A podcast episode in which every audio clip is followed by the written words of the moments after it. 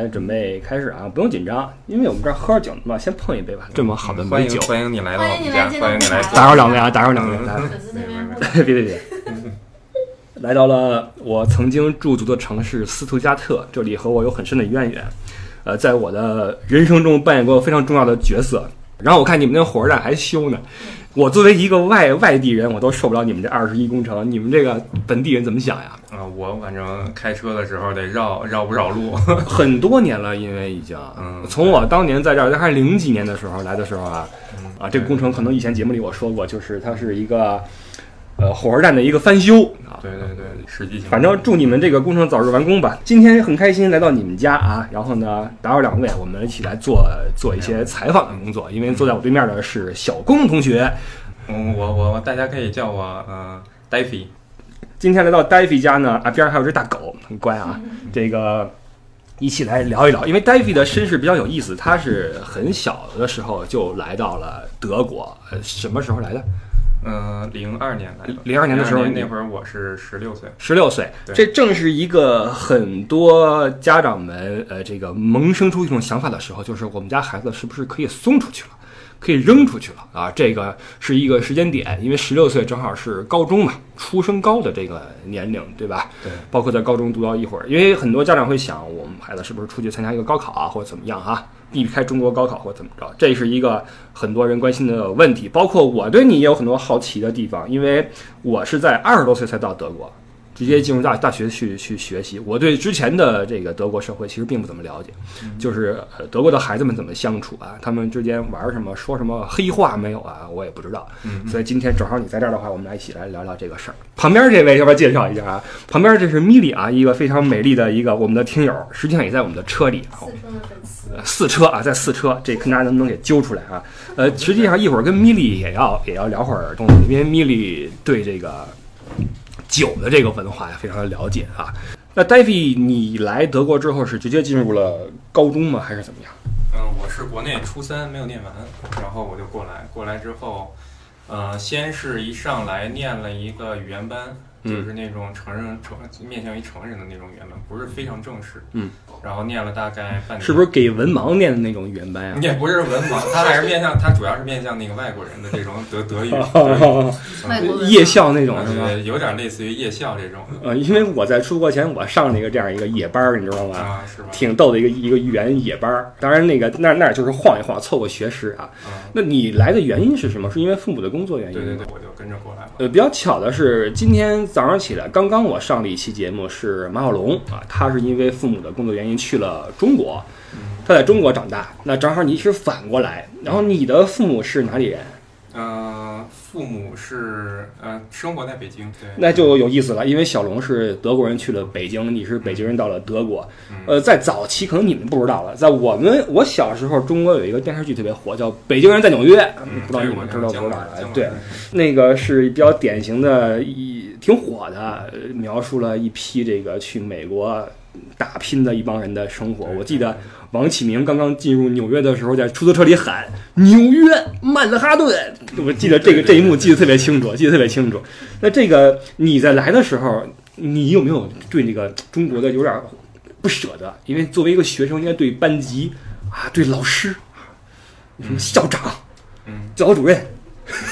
主任没有没什么不舍。对我对于呃，对于当时我的那些同学，我其实嗯、呃还是很不舍。对，因为我在学生时代，我经历过转学，嗯转学的时候其实还挺不舍离开那个班级的。嗯我觉得对于你来说，要换个国家转国，嗯是不是也比较有一些心理的一种一种 落差？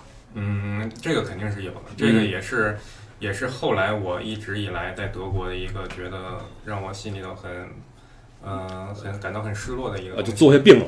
嗯，也没有那么严重，但是就比让我比较失落。嗯、我在国内初三的时候，嗯然后整个这个初中生活，嗯，都是很快乐。嗯然后在学校的时候，我学习成绩也不差，嗯然后那个就是跟老师啊，然后跟所有人关系也都很和睦，嗯所以就是没有任何的外因导致我来德国，所以就是只是说考虑到，一方面是我呃我父母要过来，然后当时我也可以选择留在北京，但是我觉得说可能来到德国对于我来说是一个有一个更好的发展。呃，等于你自己也参与了一些这个，对对对，我也参与了一些决定，嗯呃 OK 然后就来到德国，然后，呃，来了之后当然是对北京还是很怀念啊很怀念。但是刚来的时候，更多的对于我来说是一种新鲜。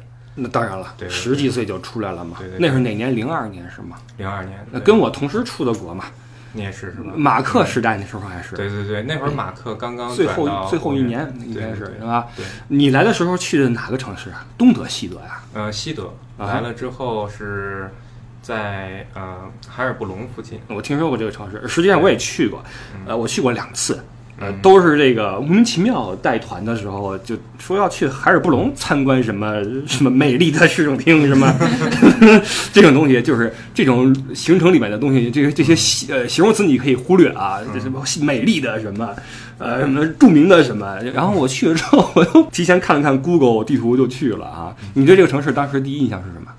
呃，我第一印象觉得跟我的想法还是很不一样的，因为我以前其实对于欧洲的感觉，其实更多的是来自于美被那些大片儿给骗。了。对对对，然后觉得说 欧洲是，哎，一来之后觉得小房子对对对对破破矮矮的，对对对对对然后也没有高楼大厦，然后人们也没有说那种西装西装呃革履的对对对那种那种感觉，呃，街上也没有枪战什么的。对对对，街上也很安静，然后我就觉得，哎，怎么是这样的？对对对，是，呃，来欧洲的人往往会把这个对欧美的印象呀放在美那边，而不是对欧这边。实际上两边还是有很大差异的。对对对，刚来的时候我也是，而且刚才我问你那个问题，实际上是比较，呃，从定义上来说不准确的一个问题，因为我问你是去了东德还是西德？嗯，德国早合并了，对吧？早合并了，但是 前东德还是西德？对，也也不知道为什么我们会根据这个来判断，为什么呢？因为我刚到德国的时候是去的前东德，嗯，哈勒，你听说过吗？哈勒，哈勒安德萨勒，哦，呃，哦，对，嗯那地方简直了，你知道吗？嗯就是在呃萨呃萨克森安哈特州，嗯对，就是一个非常非常的保守、闭塞，然后有了悠久历史的地方。嗯嗯对，然后去了之后就很崩溃，非常崩溃。然后我一年之后离开了前东德，到了西德，去了哥廷根。嗯然后当时觉得是从从地狱到了天堂，这种感觉，就是空气都不一样了，你知道吗？嗯，很奇怪就是那种气氛。我估计海尔布隆可能比那儿还好一点。嗯，哈尔布隆，哈尔布隆整个的这个城市的生活环境还是，我觉得可能比你刚去的那个好多了，嗯肯定是好多了。因为海尔布隆，我觉得还是比较有秩序的一个地方啊。对，对那么，呃，这个秩序和城市的生活，对于一个十几岁的你来说，可能呃意义并不能那么大，因为对于一个孩子来说，他的世界更多是在家里面或者在学校，对对吧？嗯那么你来之后，除了那个呃上的那个语言班之外，你有什么就怎么去跟正规的教育接轨的呢？呃，当时就是就是想努力的、快速的把语言这一关过掉。对，嗯、就尽快的说说能够做到跟人交流，然后嗯尽快的去上学。嗯哼然后所以当时就是也是花了很大功夫自己，就主要其实我的德语是我自学的，嗯哼，因为那个学校也之前说了，说这个呃教学也不是那么的系统，嗯哼，就是一种有点有点水的这种学校。嗯，哦，主要是靠自学。好在那会儿年龄也还也还不是很大，嗯就是自学起来没有太多困难。呃，之前你英语怎么样？挺好的吧？之前英语就是国内的那个初中初中初中的这种水平。呃，其实说实话啊，嗯呃，我记得，因为我高中曾经就读一个寄宿学校，嗯然后那个学校回家我要坐一个长途车，坐一个多小时。嗯然后有一次就半道儿，他上来一个外国人嗯坐我边上了，然后他那个当时在听那个随身听啊，嗯跟我那个一样的，嗯我就跟他聊聊了一路。嗯然后那那件事儿让我觉得，高中的英语实际上是够我们做基础的沟通的，不是说非得大学四级。说实话，你想跟人聊聊天的话，高中英语是够的啊。嗯但是初中可能是那什么点儿啊，那什么点儿。那对于你来说，呃，攻克一门语言，你花了多久呢？就是直到你最后能用这个跟人去交流或上课，应该很久。大概是用了差不多是一年，因为我之前上了半年语言班，然后之后进入了那个正规中学的预备班，嗯然后在预备班又念了一年。就是哦其实进入预备班大概半年左右的时候，我就基本上能够跟旁边的人很顺利的交流了。啊哈，所以大概是整整体来说用了一年时间，啊但是那一年我也是学的也是很很刻苦，OK，对，尤其是刚来的时候，因为嗯、呃我国内的其他同学都是在正常的往前走，对然后只有我是现在挺着急的吧对对，有点着急，是处在一个停留的阶段。然后大家都已经开始上高中，然后嗯，我还是还不知道我未来什么时候能够上学跟你说那谁蹲班了，对就这对对感觉。就是、嗯、对于我的这个这个这个自尊心啊，然后各方面就是压力很大。对对对对，当时你准备念的那个是什么样一个学校呢？因为德国的高中也分很多种，对什么文理高中啊，还有那种什么实验高中啊，对对对专科学校啊等等的。对，德国的这个呃高中主要分三种，嗯第一个就是呃文理高中，第二个是这种呃就偏偏更更偏向于实际的这些学校，然后第三个就是再次一点的。我当时就想上文理高中，就是在德国里面是最好的那种对，gymnasium 是吧？对对 gymnasium，嗯所以就是呃刚。他对于入学的这些人的筛选也比较严格，嗯所以我入学的时候也是比较困难那会儿，嗯，主要是语言吧，应该主。要是语言因为以咱们的知识来这边念书，基本上是平汤的水平，我觉得。嗯，理科平汤，啊哈，嗯，文科的话，哦，对，那倒是，那倒是，对对对。然后当时我们在上预备班的时候，也主要就是一门德语课，嗯一门数学课，一门呃历史课，嗯然后一门英语课，主要是就是就是只上这四门课，上了一年。嗯然后大概是数学就不用说了，数学我觉得这边这边像我初三水平过来，嗯、可以秒杀他们这边可能呃高二高三的学生。对对对对，是这样的。对对对这个我也有所耳闻嗯啊，等于数学课对你来说就比较的呃轻松一些。但是到了语文课岂不是如坐针毡？对，然后就是历史、德语和英语，这另外他们这边的英语的水平其实很高的，哦吼，嗯，这三门课就是很很下功夫需要，嗯哼，嗯，对的，因为德国人的英语水平其实还是不错的。对对。然后当时预备班反正是这么个状态，然后这个状态其实也一直持续到我 整个中学毕业，就是在文科方面，我一直是在努力的去追赶他们的进度，去嗯。追赶去。呃，去达到他们的一个平均水平，嗯但是一直到我毕业都没能达到这个目标。OK，呃，先说说你在高中的这种，除了在学业上的煎熬之外的其他的一些感受吧。因为对于孩子来说，上学其实学习是一部分，这是课上、嗯课下、课余，那跟同学的交流啊等等也是一个很重要的一个、嗯一个内容。因为在呃高中的时候，很多哥们儿嗯啊，很多要么是谈个女朋友。对什么的，因为这些东西我还是挺好奇的。一是好奇你个人在其中的感受，二是好奇他们之间都做些什么，嗯能不能跟我们聊聊这方面的体会？嗯嗯、呃像这个德国，基本上中学的时候就是一点以后就没有课了，就是一点钟就中午一点钟下课了，嗯下课之后下午就是你自己就要爱爱爱干嘛干嘛了。嗯哼，嗯、所以对于德国人、德国的这些那个中学的这些小孩来说，他们其实下午有大把的时间自己去决定自己想做的事情，无论你是有自己的兴趣爱好也好，嗯还是说你就是你你你想玩也好，嗯干嘛都很自由。嗯然后课业其实不是那么繁重，嗯嗯，然后所以他们之间的话，就是下课之后，大家的生活还是很很丰富多彩的。是不是都约着去谁家去玩去，或者怎么样呢？嗯，对，然后去谁家玩其实不太多，然后更多的是就是在街上，然后三两成群，然后去去逛个街呀、啊。然后去个呃去游个泳啊，哦，然后去哪儿玩一玩啊，什么去看个电影啊，嗯。就是这种的。嗯，然后对于我来说呢，其实，嗯、嗯、我就是跟实话实说，就是我一直到我毕业都没能很成功的去融入他们这个这很正常，德国的这个小孩这很正常，对。对的。嗯，对。然后就是我是因为十六岁来，然后嗯我的这个价值观、人生观各方面其实已经相对成型了。嗯，对，对，你的红领巾还在胸前飘荡，对对对，我红领巾，然后 嗯，一个虔诚的团徽少先队员，对，团徽还在别在胸上去上课。对对对，所以就是嗯，来了之后，对于他们，而且他们从小从小到大，他们去生活经历的这些东西，嗯，我也不太不是很熟悉。嗯比如他们看的电视啊，平时跟那个呃家长聊的东西啊，我也不都不熟悉。很多时候我也他们在互相在聊的时候，我也插不上什么话。对，然后那会儿就是我，呃，很长时间的一个状态就是大家。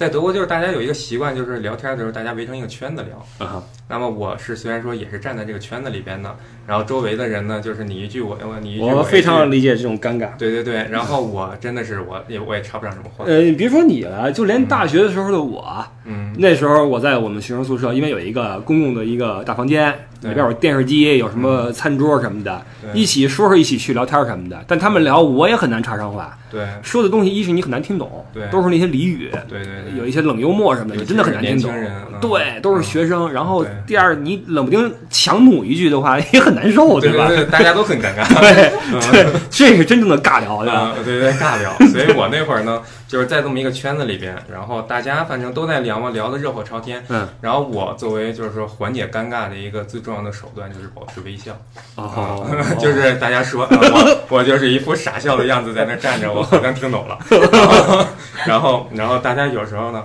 就是就是。会跟我也会跟我说一些，但是我也真的是没有什么特别想能说能能说得出来的东对西。对对对对对，所以呢，你可以想象一下，作为这么一个圈子，然后德国人看说有一个中国人本身就是一个，呃，黑头发、黑眼睛，嗯嗯然后跟他们都不一样的一个人站在那儿，始终露出一个神秘的微笑。对，然后他们长久下来，他们就觉得我也很神秘。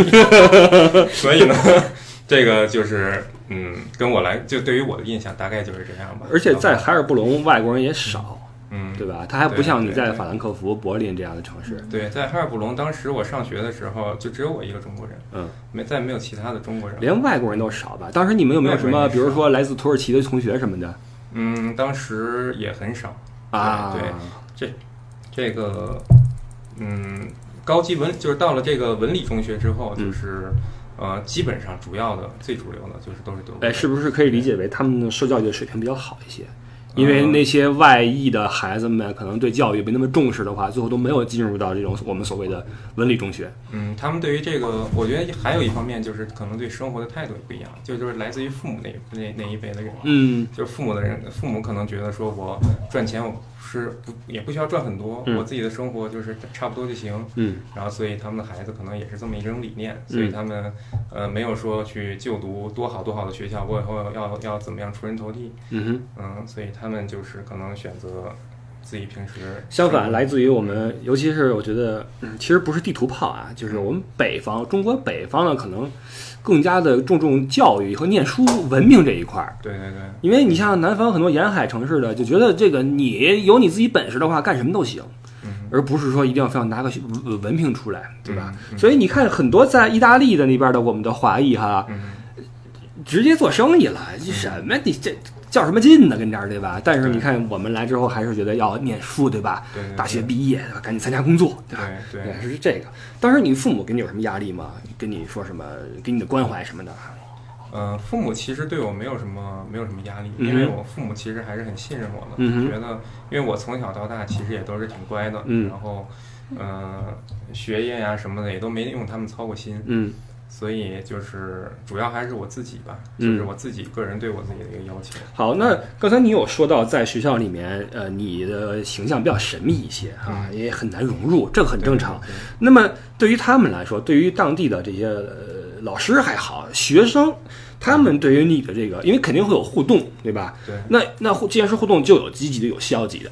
呃，你比如说，如果你让我去想象的话，因为同学之间会开些玩笑，嗯对吧？有的时候会开得过一些，嗯有的时候是不理你。嗯那所以这些东西对你来说，有没有什么比较深刻的印象呀？或者哪些是很很开心的，哪些是比较不开心的呢？呃，其实让我不开心的事情呢，就是一直以来他们对我是一个持一个比较中性的一个态度，就是这你就不开心了。不不不，就是他他们当然就没有没有欺负我，啊嗯，但是就是对我也我也没有能够融入他们的圈子，啊哈，就是其实我是蛮喜欢，我其实从我内心来说的话，嗯我是很想跟他们交朋友，我懂了。但一直到最后也没能说跟他们交你，等于是一种遗憾。对，是一种遗憾，然后哦，嗯，包括那个年龄，嗯那个年龄段就是是人比较。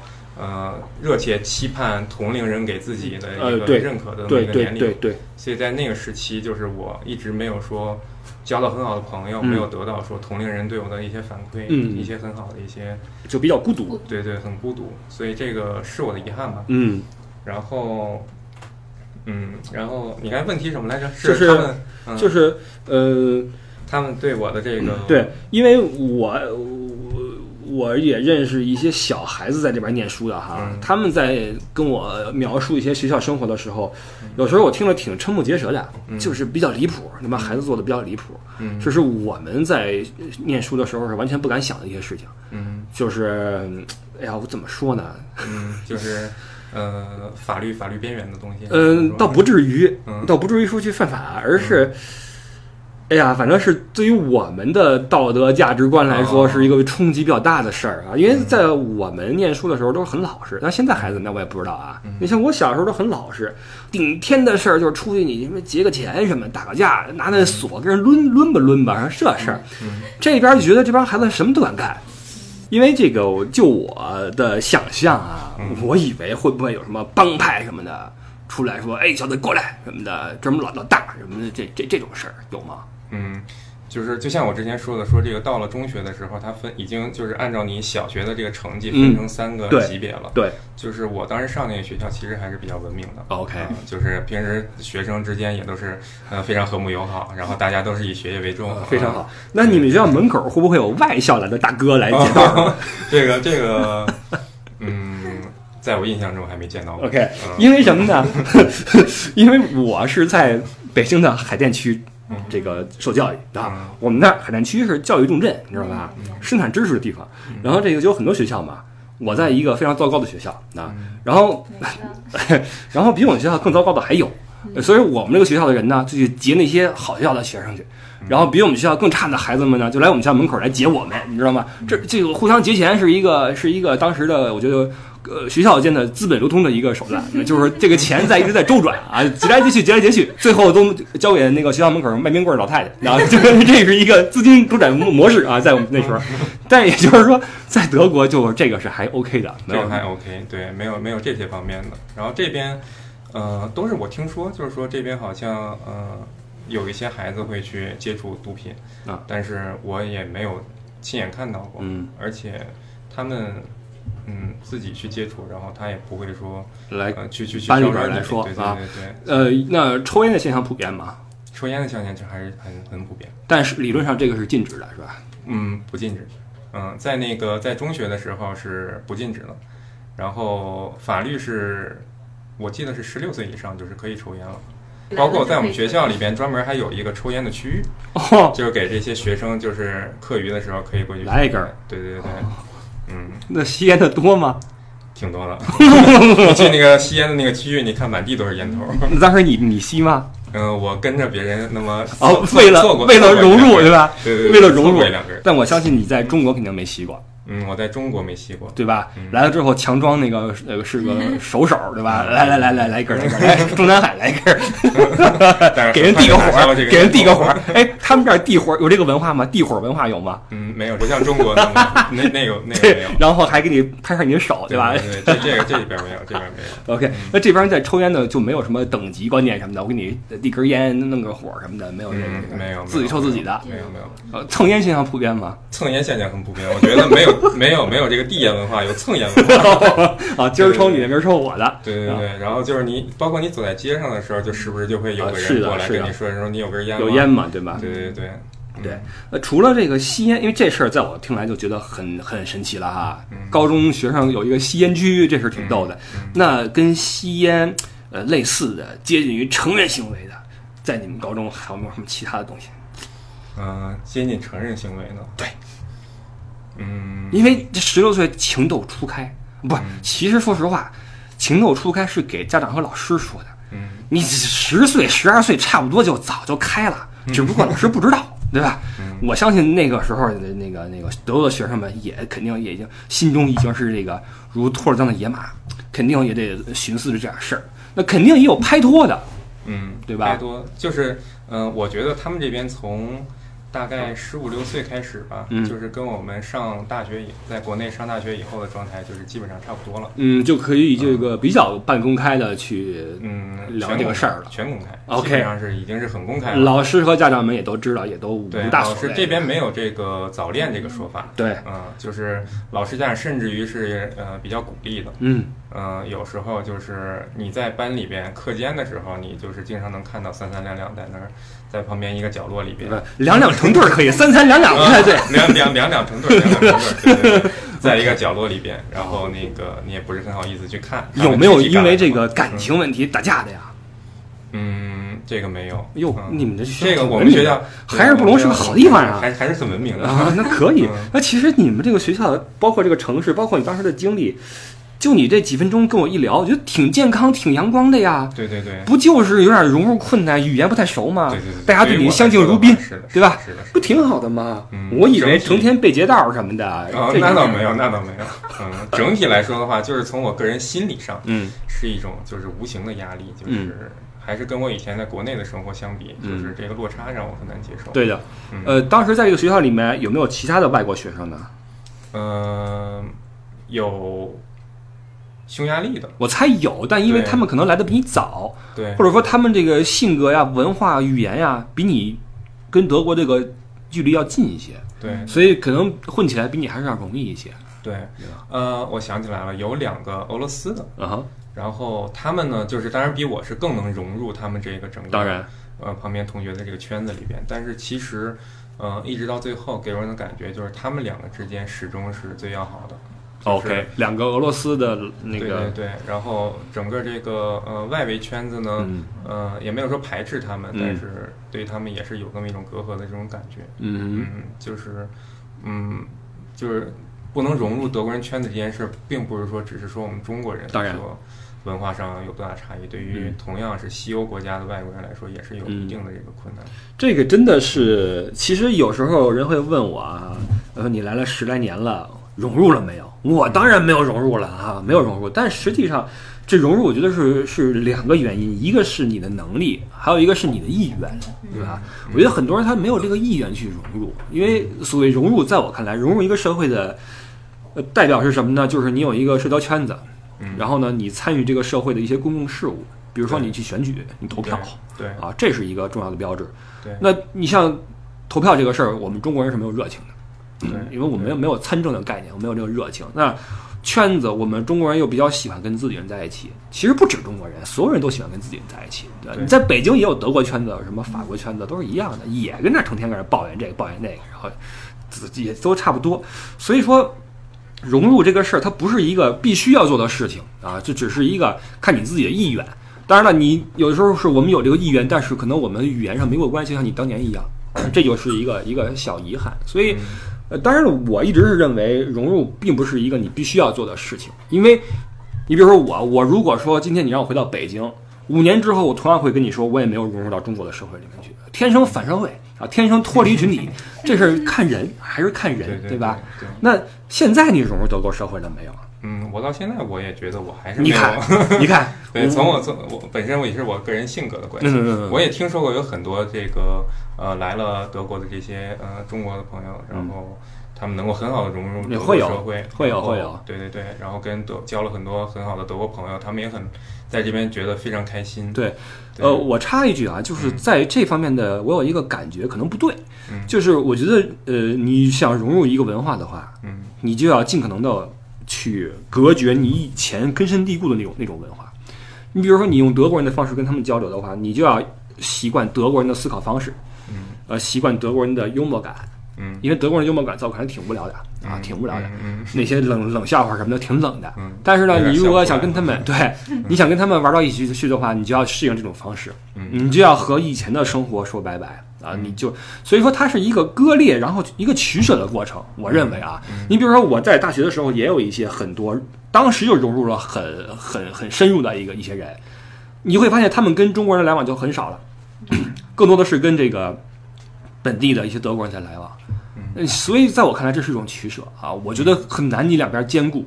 嗯你不是说做不到，但是很难去去兼顾啊，这是我的一个一个看法。我觉得就是更多的在看到就是中德之间差异这这一方面，嗯。就是我看到差异，然后就是可以自省一下，就是说我呃以前呃就就中国的哪些东西，我觉得是不一样的，嗯，然后我去要不要去做一些改变，然后做多少改变，嗯这个是我们自己要有一个取舍。确实，就像你说的，对，那先不说这么靠后，还是把这个时光拽回到二零零二年，嗯或者零三年啊，嗯继续挖你小时候的痛苦的事情。因为这个谈话节目呀，最成功的谈话节目是什么呢？嗯把嘉宾聊哭啊，聊哭，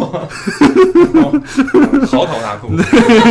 对，然后嗯，有背景那个那个音乐，配点钢琴曲儿什么的，嘣嘣嘣一弹就起来了。那 呃，你来了之后，你觉得，因为像我来的时候是二十多岁，那时候三观基本成型，但是也经历了一个再塑造。因为我觉得我们有一个问题是什么呢？嗯，在出来之前接触到的外界的信息太少，因为那时候还没有互联网。嗯，对啊，呃你看电视也都是那么几个台啊，所以你你你很难有这些新鲜的东西或者思想灌入。到了国外之后，上一些论坛，经过一些讨论啊，看一些文章啊，你会发现哦，这个这是一个新的看问题的视角。那对于当时你十六岁的你来说，有这种问题吗？还是说你是就很自然的就开始按照这边的思维方式去去发展了？嗯，我其实一直也没有说按照这边的思维方式去发展，就是嗯我，呃，已经定型了。就十六岁的我来到这边的时候，我已经定型，我就是一个中国人，然后中国的行为方式，嗯中国的思维方式，嗯然后过来之后，嗯、一个是对于他们确实是不了解，嗯，就是你来了之后，依然渠道其实没有那么多，嗯，如果说你没有这边的德国朋友，没有那么多那个，呃，包括。嗯，其实德国亲戚，包括你有德国朋友，有时候他可能都不会说跟你说太多。对对，然后这个，嗯、一直以来，嗯，还是秉承着我以前的那一套。我懂了。嗯呃，因为我忽然意识到一个事情，就是十六岁的你跟二十岁的我实际上是差不多的。因为在中国有一个特例，中国人的成熟不是看年龄，而是看年代。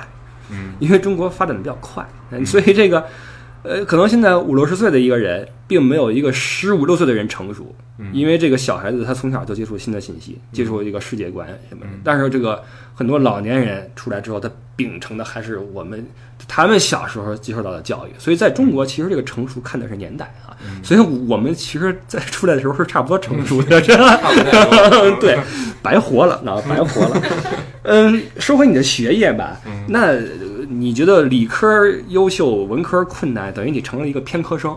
嗯，对，严重偏科生。嗯哼嗯，那在老师和学生看来，你这样，或者说在你看来，在实际上面，就是你在这个考试方面什么的，对你影影响大吗？嗯、这个我可以顺带说一下，这个德国的这个中学的教育，它是怎么给分儿的？好啊，嗯、就是在呃，在国内的话，基本上你考试就是最后写一个卷子，然后这个卷子是多少分儿，你这一学期就是多少分儿。对。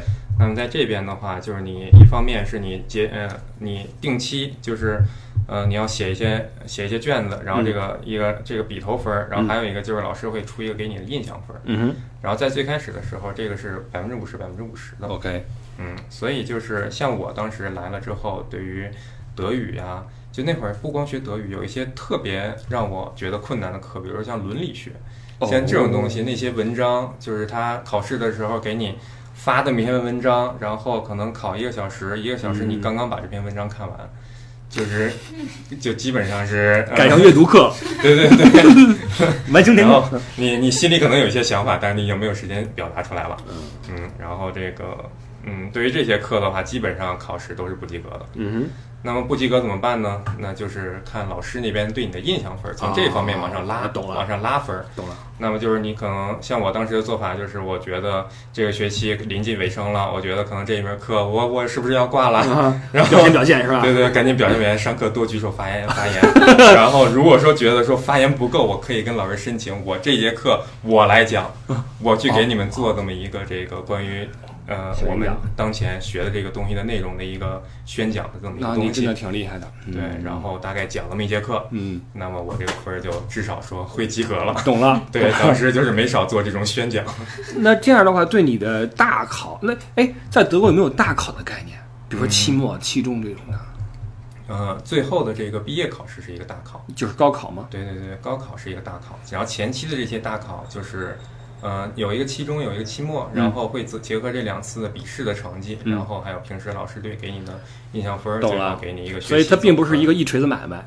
对对对，然后就中间也是有很多浮动的，嗯然后包括有时候甚至于说你可能笔试的时候你的成绩蛮好的，但是你上课发言不够积极，然后老师从印象上觉得说你可能没有学的那么好，嗯你这次笔试可能是是是是是是走走了运了，然后你蒙了 蒙蒙对了，哦那么最后可能你这一门的成绩可能还不是这逼死话少的啊，对对对对，逼死话少的，你就得，然后所以当时这这个对于我来说也是当时一个比较痛苦的，当然，因为我看你好像还挺腼腆的，嗯，有比较稍微腼腆一些，是吧？对对对，其实谁不是呢？我觉得中国的学生都腼腆，说实话。嗯，中国的学生除了那个啊，我们那时候不腼腆的都是出去劫钱的，那 学习好的都腼腆，真的嗯，不腼腆。应该多向他们学习。对的嗯。那这个最后的高考你是怎么经历的呢？给我们讲讲这一块面的东西。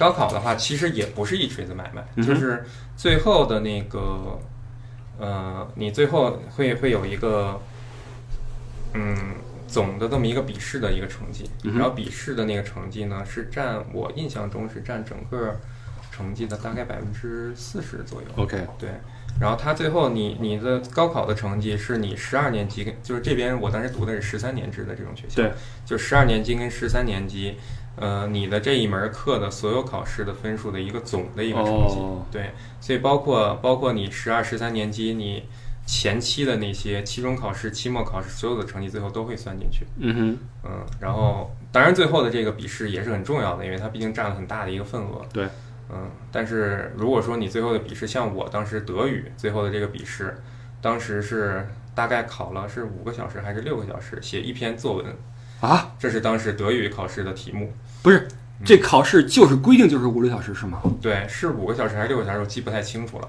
就最后的那个大的考试，包括数学，然后德语，然后英语可能稍微少少一点，然后是三四个小时吧，我记得。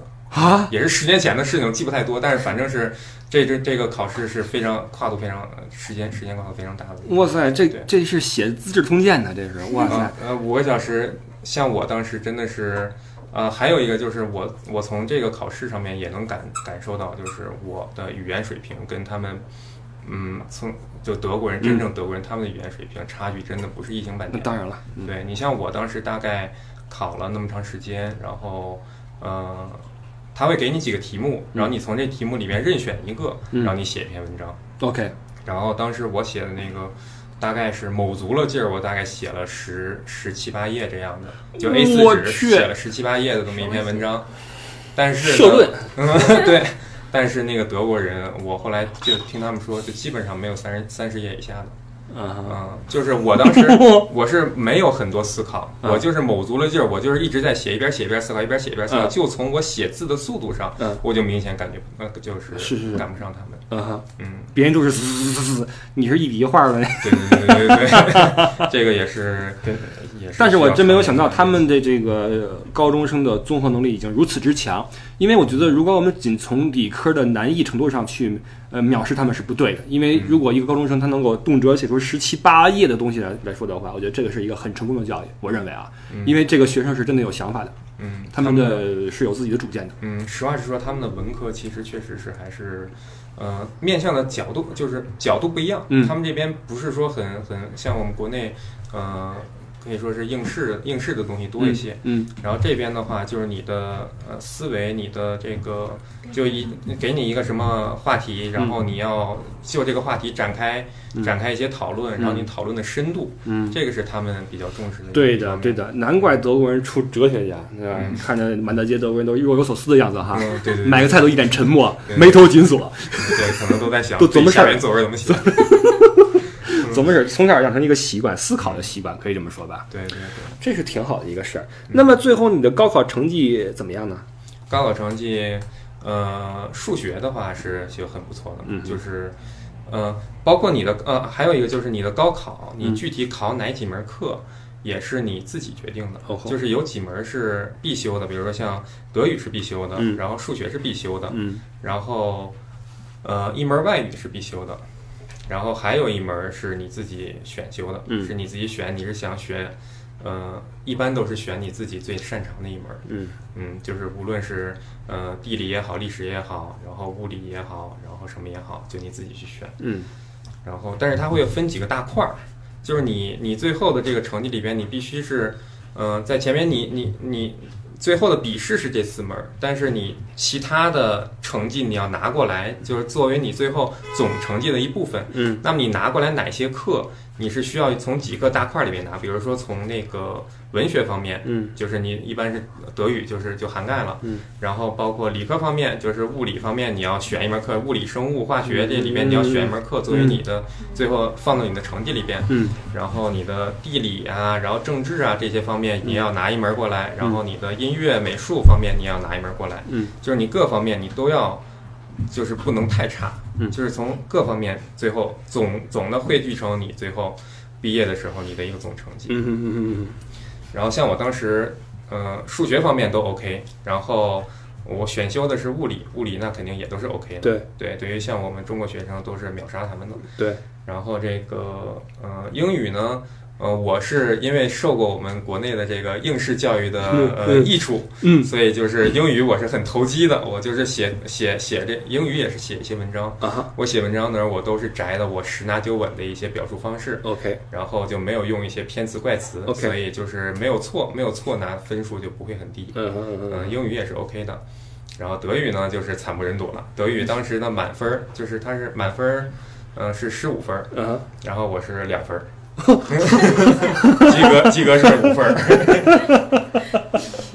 但是我相信，所谓德语，它不是说我们平时这种说话，它是语文，对吧？对对对它还是有难度的，还对对对，是有难度的。就是你写的作文呢，就是呃呃，你语法如果有错误的话，当然是会给你扣分儿。但是你表述如果不是很深入，嗯你没有说从语言上去打动他的话，他嗯也是不会给你太高的。那这个真的太难了。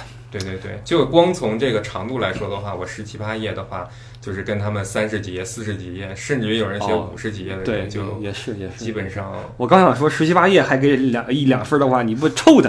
后来一想不对，人都五十页，这确实是。对对对，他们就是他们有就是有写那种诗歌分析，就比如说给你一首诗，哇，然后你去写关于这首诗的分析，就关于这个，可能就短短那么几句话的一首诗，他们都能写去写出四五十页的这个分析来。哦我觉得这个真的是我我我哎，那就你所知，他们写这些分析是有一些技巧的呢，还是说真的是自己的想法呀？你比如说有没有一门课，诗歌分析课，教你怎么写分析诗歌的文章嗯，这个我觉得就是它没有一个定式，啊？就是你像国内的话，就是我们会告诉你说开头怎么写，中间怎么写，对有一个对对窍门儿。对，但是他们这边就没有这些定式。嗯对嗯然后包括审卷儿的人，因为他没有定式嘛，对，所以他审卷儿的时候就是也是一个很主观的一个东西。懂了。嗯，懂了，其实这个是我觉得挺好的一个方式。一是他培养你自己的想法，对吧？再一个呢，就是刚才你说这个配这个分数配比的这个过程，实际上它允许你通过一些方式方法弥补一些你的不足，然后发挥你的专长。啊对对对，像我这种严重偏科的人，嗯，我德语方面很差，但我嗯可以通过我其他方面的一些努力，对最后我做到我综合总的成绩的话，就是也没有很差。，OK，也就是说，你拿这个成绩，你依旧成功的上了这个一本。嗯，这边可以可以说是吧？嗯，嗯理科学校可以说是这个比较算是比较好的。嗯哼，那这边的高中生，呃，就像你一直说的这样，每天都是一点钟就完事儿了。呃，等到十二、十三年级，就是等你到呃正式开始你的这个叫阿 B two，就是阿 B two 的这个毕业考试这准备毕业考试嗯准备的这两年的期间的时候，就你已经开始去自选你之后要上哪些课了。嗯然后自选的话呢，你的课就可能是上午几点几点有一节，下午几点几点有一节，中间可能这一段时间没有事儿，就属于这种形式，。太幸福了！我就想起了我在高三时候的黑暗年代，那真是国内的，嗯真是黑暗年代咪咪，你经历过吗？对，我在国内，我也在海淀区上的高中，你是哪高中哪个高中的呀？十九啊。十九，嗯，你呢？我都不好意思说，我跟你说，我不说了。哎，十九中怎么样？我不知道。十九中我觉得还可以吧，啊挺好的。我挺热爱我的我的母校的。我记得哈，我记得到了高三那个时候，那个课都连起来上了。嗯，上午物理物理，化学化学，下午是什么英语英语，然后什么数学数学，嗯我觉得要崩溃啊，就已经超出我的承受的极限了啊！嗯加上我也是智商可能有限，所以受不了这种东西啊，受不了嗯。哎呀，说回来啊，那之后你在大学就是继续你的学习生涯，对啊。到了大学有没有好一点的？在跟别人的交往上面啊什么的。因为你看，你进入大学跟我们进入大学是不同的，我们是经历了你高中的时候那个那个那个阶段，我们来的时候什么都不会说，那时候你就已经起码你是写过十八页的论文的人了。已经是可以生活中生生命中的一个亮点了？对呀、那十八页论文我应该留下来。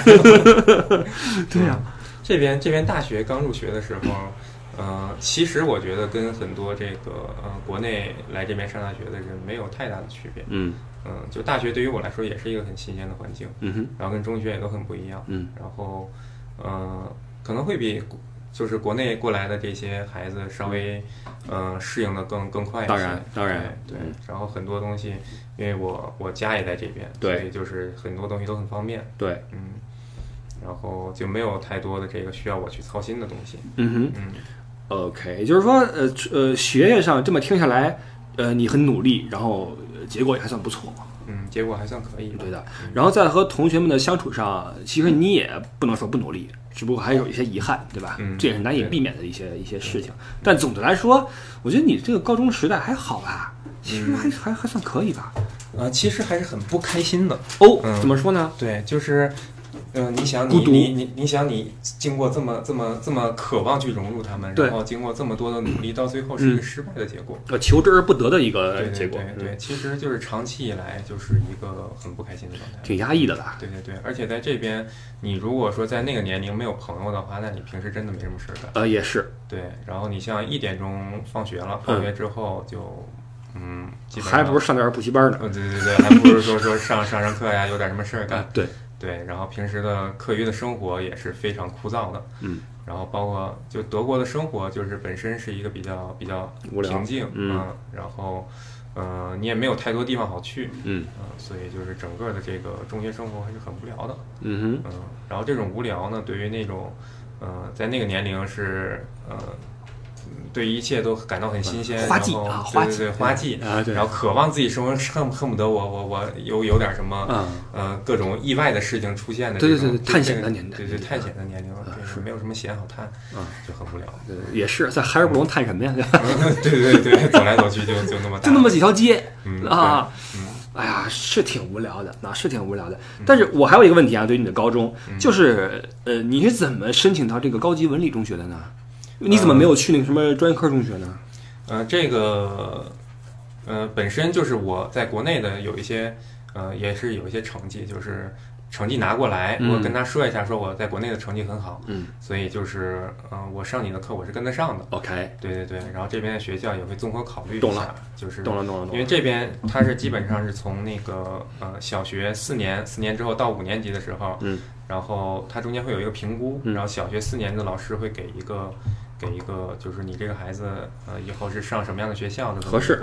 对对嗯合适这么一个报告，嗯，所以这边的这个在那个时候是有过一次筛选的，嗯，就是你是呃小孩儿四年级以后上什么学校，嗯，然后像我过来的话，其实按理说也是应该他们对我筛选一下，嗯那么筛选的时候就是看我以前的成绩都还 OK，、嗯。然后也我也跟他们去，就是大概去就相当于面试一下吧这种的，当然就是呃也不是德语，但是就是稍微英语稍微聊一聊，然后看一看，嗯然后看一看我以前学过什么东西，嗯然后基本上他们觉得 OK 我跟得上，嗯，那么就是懂了。可以的，嗯、那就回到一个主体的一个大问题上，就是，呃，你觉得，呃，中国的家长们如果说考虑孩子留学，说让孩子高中出来，嗯合适吗？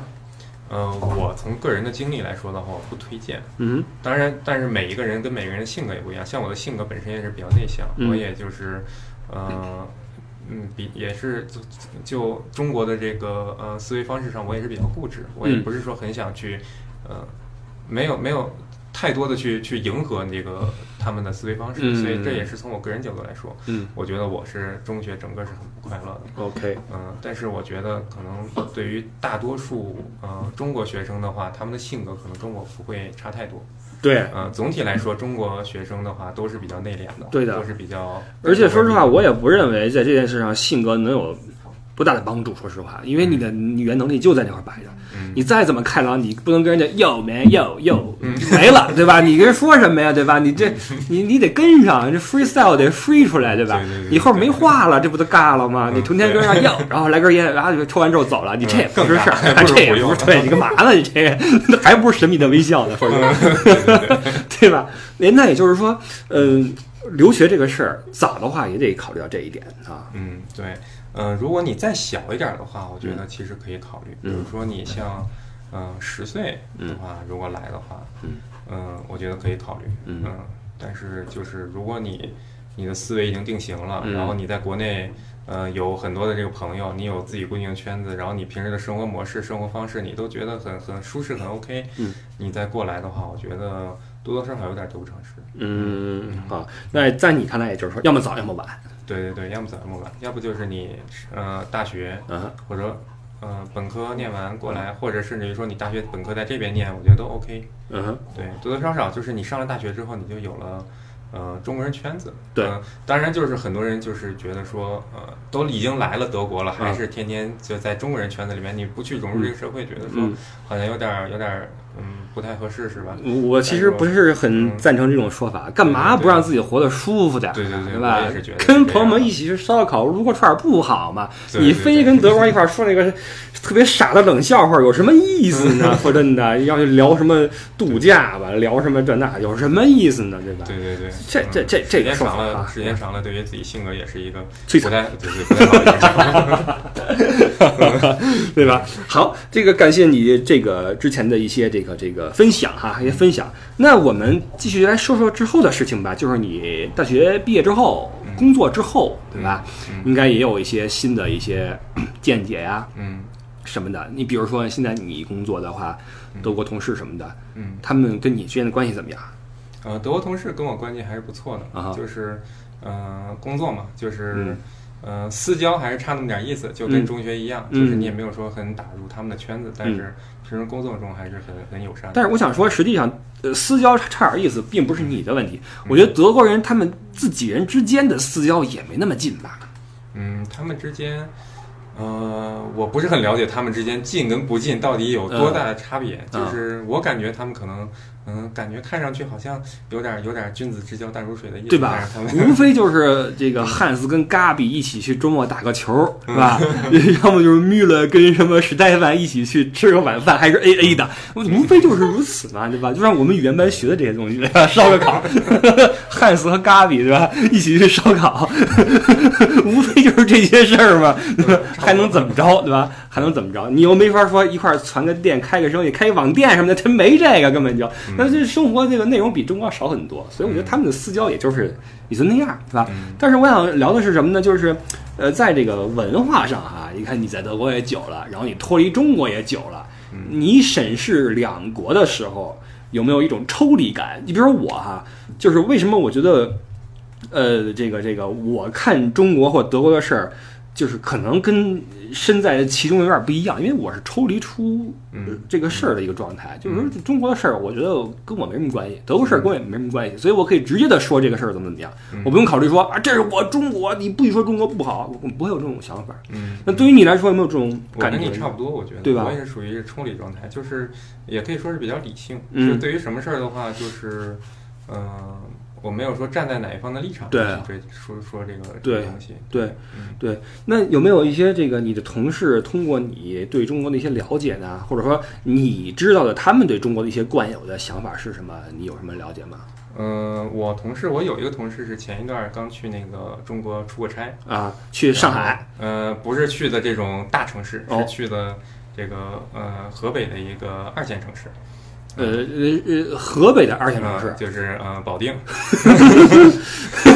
然后那个，哎呃保定是二线城市吧？保定不是？那我不知道啊保定产什么来着？嗯，保定那边呃有一个这个大的汽车汽车的一哦，个，对，你们是做汽车工业相关的东西的对对对对啊。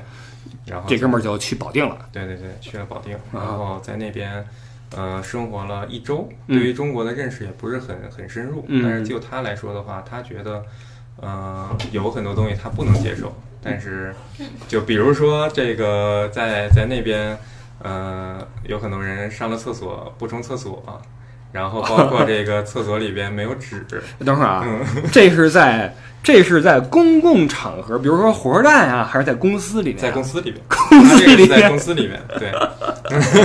然后这个就对他的印象冲击比较那对对，冲击比较大，他对于他的印印就他的印象比较深。心灵受到受到打击对啊。对，嗯，就是在这些方面，它是有一些微词的。嗯，那当然了。嗯，嗯，这个很正常，因为这个这个在个人卫生方面，你别说呃中国了，就是说德国在世界范围内都是算比较高水平的。嗯你比如说二战的时候，二战的到了末期，美国军队到了德国之后，嗯很惊讶什么的，德国每家都有抽水马桶。嗯这个事儿在当时的美国都没有普及，德国已经普及了。嗯所以这个国家在这些这个生活的细节方面，包括卫生程度啊，还是很高的。嗯所以到了保定之后，可能确实是不是说保定不好啊，而是它是有有区别的。就到北京也是这样嘛，很多那个公共场合的洗手间也没有那个纸啊，你得出门得带纸，对吧？这个是在欧洲出门是没有这个担忧的。对对对然后我这个同事呢，就在在在这些方面，嗯。嗯，然后他们又是对这个厕所要求尤尤为高，啊嗯嗯嗯。所以就是在这些方面，就是让他很不适应。嗯，然后就吃的方面来说，他说为这事儿弄得都便秘了。都不想上厕所，对，然后吃的怎么着？嗯，吃啊，说完厕所说吃的，吃的这个他他还是蛮适应的，嗯。而且我这个同事其实他呃总体来说跟德国其他的这个大多数人相比呢，他是一个比较开放的，嗯，一个这么一个人，然后嗯，他对于这个吃的，嗯、包括我们的猪脑，然后火锅的猪脑，然后这都敢试？对对对，他也都尝试了，嗯哼，嗯，但是他说他尝试了，但是他不会说说去爱上猪脑，嗯嗯，但是他，嗯、对于吃的他还是很开放的，他觉得吃的 OK，嗯然后基础设施方面他觉得都都 OK，嗯，然后呃，就这个呃国内的这个空气方面，他是觉得不太 OK，当然了，跟德国比的话，我觉得可能，呃，国内大多数城市的这个空气质量都不能比，嗯嗯嗯。国内，呃，然后，嗯、但是总体来说的话，如果说给他一份高薪的话，他他当时跟我这么说，说给他一份高薪的话，他是考虑会是会是会去去哪里生活。OK，呃，确实是因为中国的生活总的来说还是比较多彩的，而且嗯中国这个，我觉得这个社会也比较的，嗯嗯，接纳性比较高，嗯他还是比较的对外来人比较热情的，嗯比较热情的，不像德国人。我觉得德国人还是一个比较保守的一个一个民族啊嗯，他们。呃，对人不是说不礼貌不友好，相反很礼貌很友好。嗯但是这个礼貌和友好的背后意思是什么呢？就是那你你是你，我是我对对，对咱们谁别别别打扰谁。但在中国的话是另外一回事。中国的话，你让大家吃个饭什么的哈你你你你你爸妈干什么工作的？就开始聊这些事儿了，对吧？感觉中国这个人与人之间的关系很近。对了对了嗯呃，但是我能听出来你的这个同事对中国还是有一个比较中肯的一个评价啊，嗯就是比较的，因为我会就是我不喜欢的一种行为是什么呢？就是你抓住某个国家的一个点，嗯你去说这个国家不好，这是特别无聊的一个事儿。你比如说，德国人说中国人吃猪脑子、吃虫子、嗯落后，然后咱们说欧洲人那个吃什么肉，然后那个做饭难吃、落后，就是你揪住对方文化的一个点，然后进行这种歧视性的这种言论哈，这是特别没意思的一个一个行为。因为文化都是多样的，永远是多样的，你不可能说你全方位的去去超越一个文化，哪怕对方是个土著部落，嗯也会有一一些点比你这个文明的社会要强，对吧？这是一个呃，我们我们我们看待文化、看待民族、看待国家要有一个包容的心态，一个全面的心态。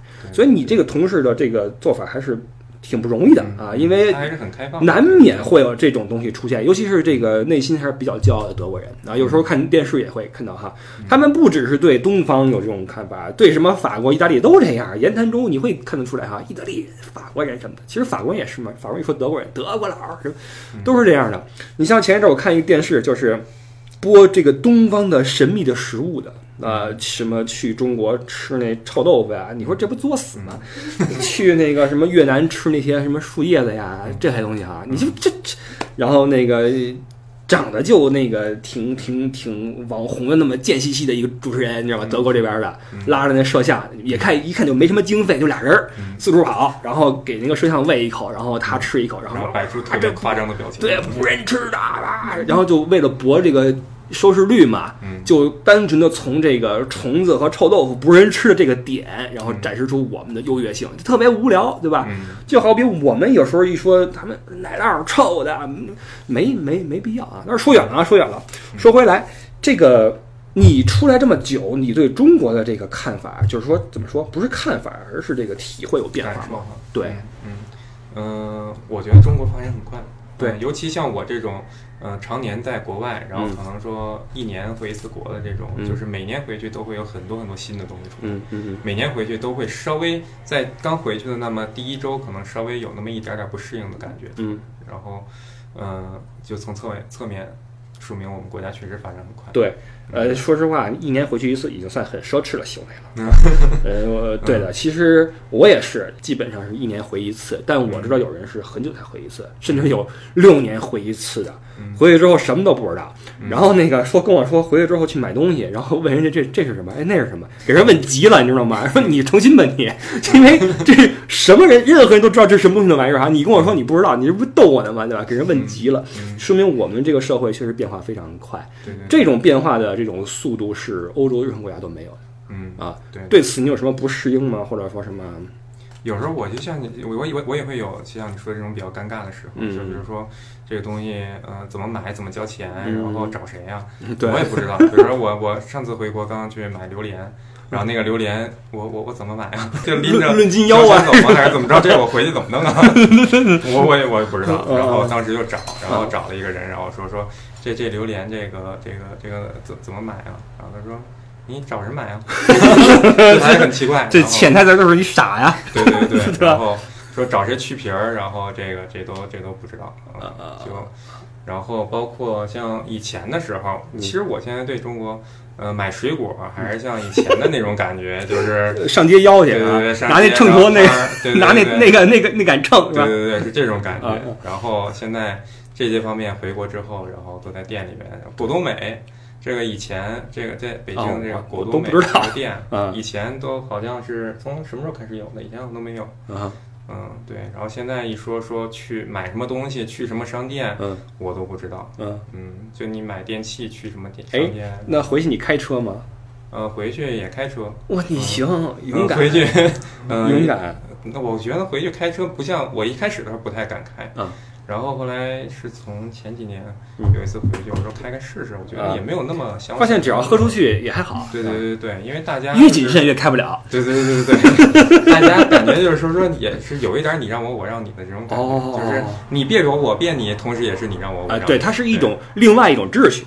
对对对，嗯你像德国的话，你自己开，如果你中途你哪儿出了什么错，嗯，比如说你并线并错了，嗯。或者哪儿你先行权嗯，不对，你你走错了，可能人就直接撞着你了。对，当然，在中国的话，容错率比较高，对的你开错了，别人会 滴滴你两下，然后当然你也不会出什么事儿，对也不会给你理论，对更不会报警，对吧？对对对，这跟这边真是挺讨厌的。嗯这边就动不动就报警，对，动不动我要我要报警，嗯，这说话说话声大点儿，邻居就给报警。对了，你说这边也真真行。你说这边警察其实更像片儿警，说实话，嗯，是吧？成天有这么一个节目嘛，嗯阿东 control 嗯成天演那个警察怎么去处理邻里纠纷。你们家这个树挡着我的窗户了什么的，你们家这狗什么这儿拉屎了这事儿啊。然后你用瓶子，你是在那个呃两点五十扔的，规定是三点钟扔啊，你吵着我了，哇，就这事儿啊。嗯，挺有意思的。那这个对你来说，中国社会和德国社会的生活你都经历过，你觉得哪儿更舒服一些呀？或者说更你更希望在哪儿生活呀？嗯，我更喜欢中国，所以就是更喜欢在中国生活。那能不能理解为以后你还是要回回到中国呢？嗯，我觉得就是再过几年之后，我还是要回到中国的。嗯，这几年是先攒点工作经验，挣点钱，还是怎么着的？嗯，各方面吧，各方面综合考虑吧。然后国内也是要有适当的机会才能对回去。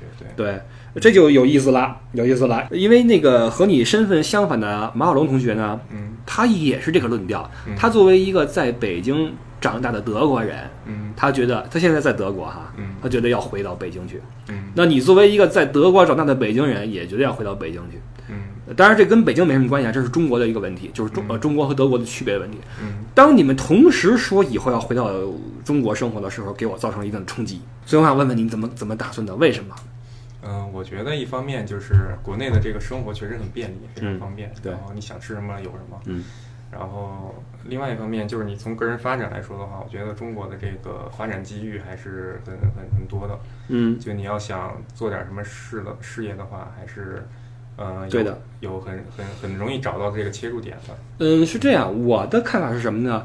呃，中国的社会是对于你个人来说是非常爽的一个社会，你个人回去生活是完全没有问题。嗯，但是你考虑到这个下一代的时候，就就就可能会有点儿，嗯嗯对吧？你比如说上学，对对对，呃这个对于我来说也是一个考虑的点，对吧？然后你想想啊，我们都是经历过那高中的噩梦的人，嗯？你跑出来了，然后最后把你孩子扔回去了，对吧？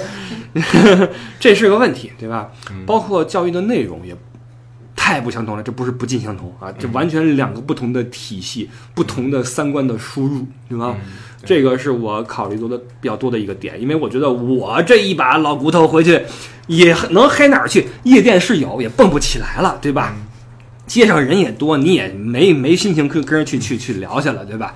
所以考虑的更多的是这个这个下，就好像我有似的啊，就好像我有似的。这虽然八字儿也没有提笔啊八字儿还没提笔呢，但是呢，可能万一有呢，对吧？万一有呢。对吧？这这是个事儿，所以所以这个这个是是我现在要考虑的一个一个问题啊。尽嗯尽管我觉得中国确实很精彩，这也是为什么我一直没有拿德国的护照，没有入籍，嗯没有入籍啊。然后 看情况，我也会根据这个发展，看看以后是彻底回去啊，嗯还是在德国啊。这个其实也没说好，但其实最主要就是一个一个环境问题。嗯我指的不是说微观环境，就是什么空气、阳光、水，还不是这个，嗯大环境就是你的这个啊啊，你懂我意思哈？嗯尤其是给下一代的灌输的教育啊等等什么的，对是这些。嗯。所以这个这个问题上，可能大家都有自己的想法啊，这个还是看其实我也。不是说很确定，嗯，我也哎也是在考虑。那你关注欧洲这边的一些呃动态吗？比如说这国际之间的事儿，嗯，这个关注的不是特别多。嗯，很正常啊，很正常。你还是挺中国的哈电视里边看什么新闻吗？呃，德国的这个新闻看的也不是特别多。嗯因为哎，我跟你说啊，这事儿挺逗的，就是在中国的朋友们啊，比咱们更关注欧洲的事儿，嗯你知道吗？嗯群里边经常有人说，哎，不啥，听说那个土耳其怎么着了啊？你怎么看呀？哎，法国跟德国怎么怎么着了？是不是要打呀？就就全是这个，一说起来，我们感觉我们是不是？对，感觉生活在这战火之中啊。对，是这样的。然后就就就凸显出一个一个一个问题啊，就是这个欧洲以后的发展啊，就是我们实际上可能也缺少一些自己的审视和判断。其实这个可能和大多数的欧洲本地人是比较类似的吧，他们还是日常照常的生活，然后呢，到时候我们选一个我们喜欢的这个投个票啊，到了大选的时候参与一下意见啊等等的，还是按部就班的再往前走。那呃，就有很多论调出来说，欧洲这个车轮要停了，然后欧洲这个时代过去了，然后说欧洲这个要完蛋，然后包括多民族、多宗教之间的冲突啊。对此你有什么想法吗？你有什么担忧吗？呃，我觉得欧洲远没有人们说的那么那个，呃，混乱也好，嗯然后未来有多么黑暗也好，嗯我觉得远没有像人们的那么那么那么悲观。嗯嗯，我觉得中呃，就就拿中国跟欧洲比起来，我觉得欧洲在很多方面还是领先于中国的。嗯然后这个呃，有很多东西不是说一年两年能追得上的东西，嗯所以欧洲我觉得还是很稳定的。嗯就是整个的这个呃，从秩序也好，然后从这个以后未来发展的这个呃，我对于它的未呃预期嗯。都还是比较乐观的。呃，其实跟我差不多，因为我觉得呃谁也不傻，对吧？你别以为欧洲人是傻子，就是出于一些这个呃三观的不同，或者说，就好比你说的，人家从高中开始学伦理学。咱们大学有伦理学吗？你知道什么叫伦理？咱一说伦理片儿知道啊，伦理学片儿看过，伦伦理学没念过，对吧？伦理片儿看过。你说这，你说你怎么跟人聊什么人伦，聊什么三观、价值观？你说就拿这次难民这个事儿来说，很多人说白左疯了什么的，我我觉得远远没到疯了的地步。他们也是经过理智的讨讨论和和和这个什么，觉得这事儿也没什么。人说你看你们这个代价什么的，人家有过这种预算呀。我觉得这是欧洲的一个状态经。过理智判断的。对的，所以欧洲远没有到要要要垮的地步啊，嗯没有到这个地步。那所以我觉得政治敏感性不要用在这个小道儿消息上，包括一些自媒体的一些判断上啊。你就比如说啊，日本那个什么。呃，那个福岛出事儿了，不吃鱼了啊，不能吃鱼了，盐也不能用了啊，你恨不得自己晒盐去啊，或者说欧洲那边儿好像要乱了，不能旅游了。所以现在有人问我说，哎，我要去那哪儿旅游，安全吗？我一律回答不安全，别来，千万别来啊！分分钟枪战，千万别来，对吧？你看你，因为这个新闻也是他为了追求这个热点嘛，他给你转一些。刚刚有人给我转，我妈给我转的，说那个巴黎街头什么抢名表的事儿什么的啊，我不禁撸了撸我的手腕儿啊，这款卡西欧陪伴了我好久，对吧？这都是这种新闻，所以就就搞得人心惶惶。所以我觉得通过你的这个判断，包括我的一些想法吧，当然咱们也不是什么权威人士啊，瞎聊。那天马小龙啊，作为一个学政治的人啊，不愿意说政治的事儿啊，这个可能也是他不怎么愿意聊。但是我觉得咱们俩这个判断呀，其实给大家作为一个一个参考吧，对吧？欧洲不是说不能来啊，不论你是生活、工作、留学，嗯什么的，依旧可以考虑欧洲这块儿土地啊，这块土地。那当然了，呃，中国也很好，也很也很发达，也很热闹。我们去还是老一套的观点，就是我认为看待一个文化、一个国家要多元、要包容啊，各有各的长处，我们取长补短就好了啊。这也是嗯，这个聊欧洲这么久最基本的一个看法啊，基本的一个看法。那基本上咱们聊了也差不多啊，一个多小时，呃，还是很顺畅的。其实，呃，因为这个比较业余啊，然后呢，然后然后然后比较懒，所以你看我今天来之前我没有想任何我们聊的内容的事儿。坐下之后开始嘚了几句，然后我说我们聊聊这些东西吧，开始聊啊，比那个访谈什么的差远了，不然的话起码把你聊哭，你知道吗？起码聊哭。至今我没有聊聊哭过任何一个嘉宾，我很失败，你知道不？我下次我我自己哭一个，对吧？很失败，对吧？所以这个比较业余的一个访谈，给大家一些基本的一些参考哈。呃，感谢这个戴菲啊，给我们这么多血淋淋的，不是鲜活的这个这个历史的经验啊、教训，啊，其实挺好的，挺好玩的。对吧？谢谢戴比，谢谢戴比。然后这个希望以后还有机会跟你再聊更多啊，因为你看你在斯图加特，这个我很熟悉这个城市，呃，住个小房子挺挺好的哈。很多小事儿，你比如说在德国生活呀，倒垃圾呀，跟邻里的相处呀，好多小事儿都可以聊，他们都特别感兴趣，可八卦了，你知道吗？所以以后可以再聊聊这些东西，有兴趣的话，行好吧？以后你家这个大狗也挺乖哈，一直在这儿玩球。对，一直在这儿缠着缠着。好吧，我们这一期的访谈先到此结束。感谢我对面的大夫以及他给我谢谢谢谢这个这个这个这么好的一个场所啊。好，感谢。那么这里是伪文艺而真情怀的谈话节目《不傻在欧洲》，我是李不傻，我们下一期节目再见，拜拜。拜拜。